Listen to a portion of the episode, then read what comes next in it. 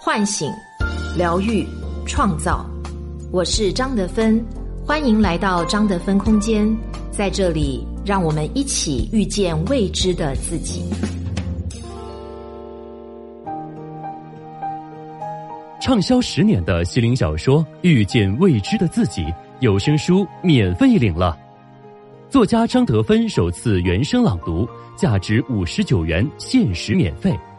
领取方式：加客服微信号“得分全拼幺零零三”，回复音频平台的名字即可获赠。主播简介和专辑介绍里也有领取提示，别忘告诉朋友啊！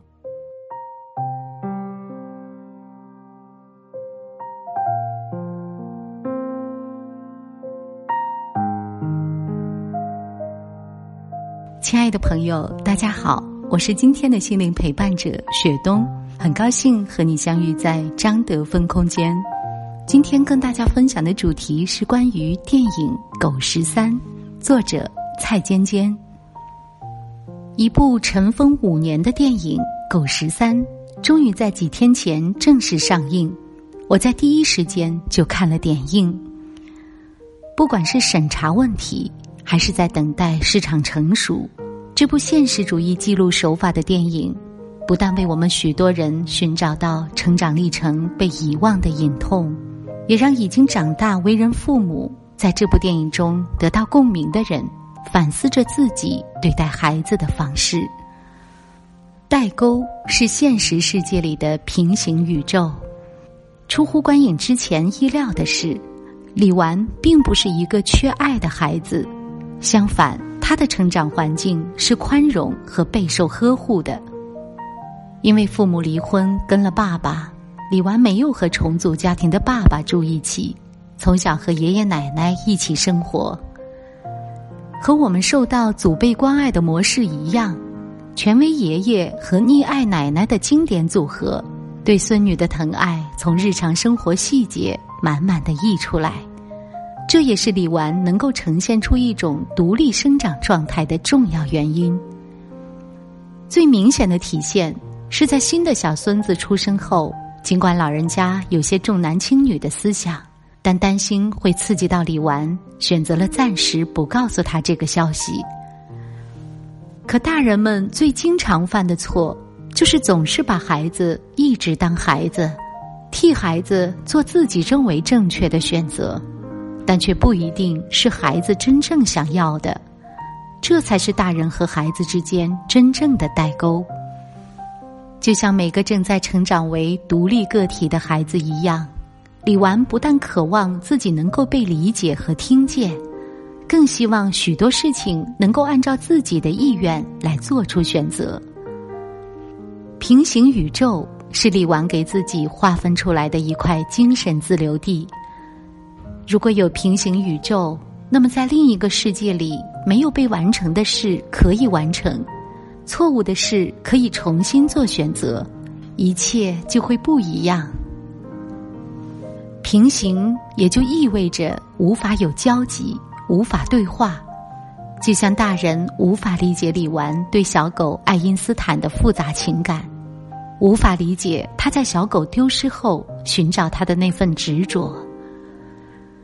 而李纨也无法理解大人为什么能够睁着眼睛说瞎话、随口忽悠，还出尔反尔。跨越这道现实的沟，要么需要有人过来，要么有人过去。更多的人的情况是，在还没有反应过来的时候就被迫跨越。当青春叛逆期遇上中年危机，李纨和爸爸。父女俩同时处在一个恰到年龄上的困难时期。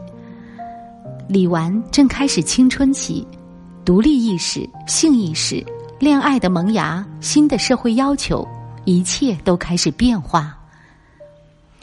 父亲处于中年危机，年迈的父母、操心的大女儿、幼小的儿子、精明犀利的现任妻子、忙不完的应酬。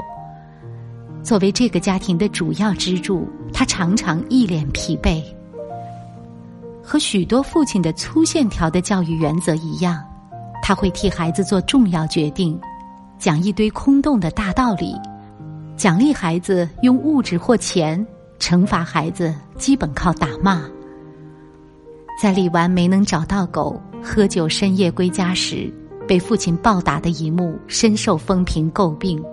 当时的情况是，李纨执拗找狗，情急之下推倒了爷爷，让爷爷的腿受伤，心也受伤。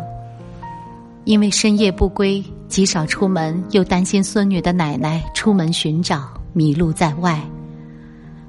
李纨深夜单独和男生去酒吧喝酒，没有任何音讯。回到家，手里还拿着酒瓶。以上任何一种情况，每个有生活经验的人都知道，极有可能发生更加严重的后果。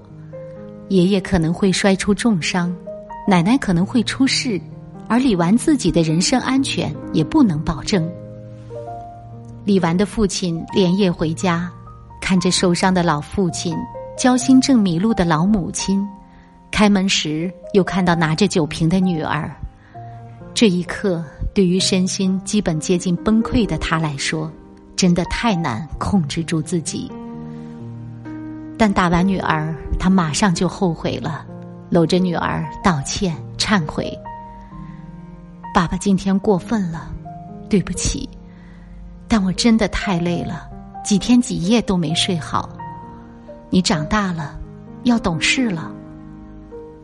李纨的改变，并不是因为这顿揍让他怕了，学着懂事了，更多的原因是开始懂得不能只顾着自己的感受，还要照顾爱着自己家人的感受。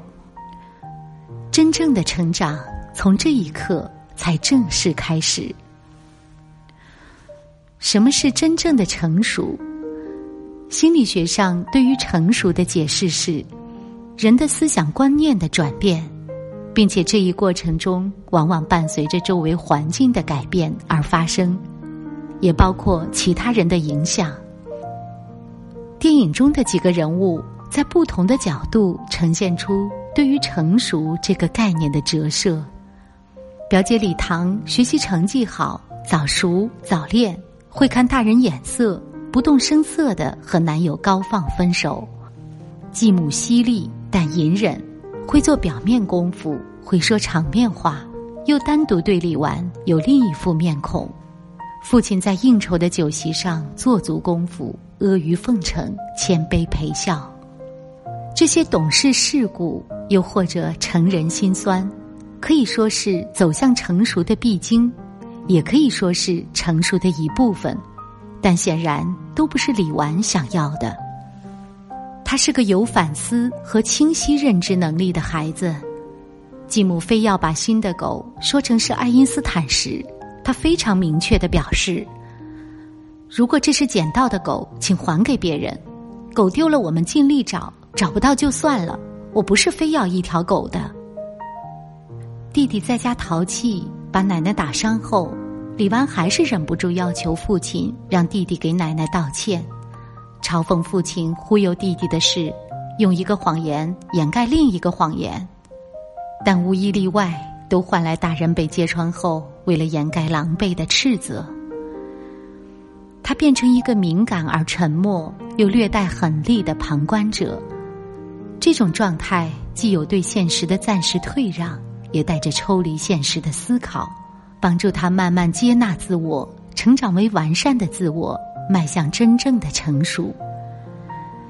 就在李纨淡然吃下狗肉的那一刻，镜头里继母脸上现出了震惊和畏惧的神情。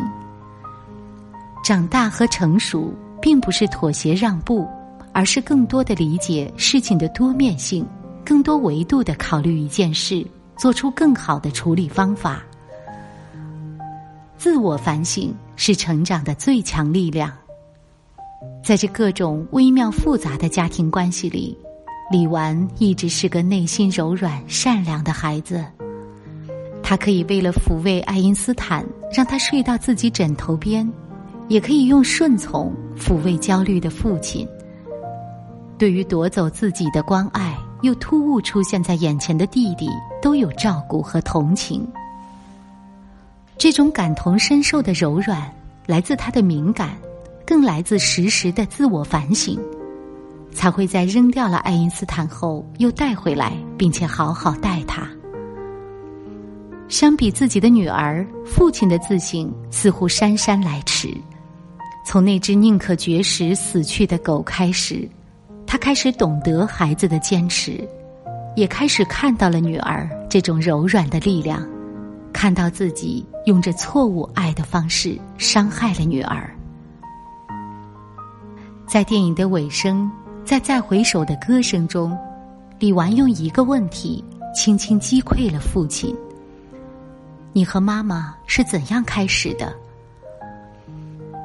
无数涌动的情绪，瞬间让这个一直看似强硬的男人边开车边开始哽咽，而且做出一个很奇怪的动作，就是去遮李纨的眼睛。他不想让孩子看到自己的崩溃和软弱。他艰难地说：“你爸不是个好父亲，我不是个好爸爸。”煽情到高峰的时候，李纨还为老爹贡献了一个黑色幽默：“爸，需要我给你点一首《男人哭吧哭吧不是罪》吗？”要知道。当父母开始醒悟并承认自己有错，孩子总是那个原谅的最快的人。时间能给我们和亲人最大的礼物，是去相互理解立场和出发点。就像看完这部电影的朋友告诉我，虽然里面可以找到很多属于自己青春时期的坏回忆，但他满脑子想的最多的是一定不会这样粗暴对待自己的孩子。毕竟，比起一味的愤怒，延伸向未来的柔软，才更具有创造的生命力。而我们终将有力量，与过去的伤相逢一笑。我是张德芬。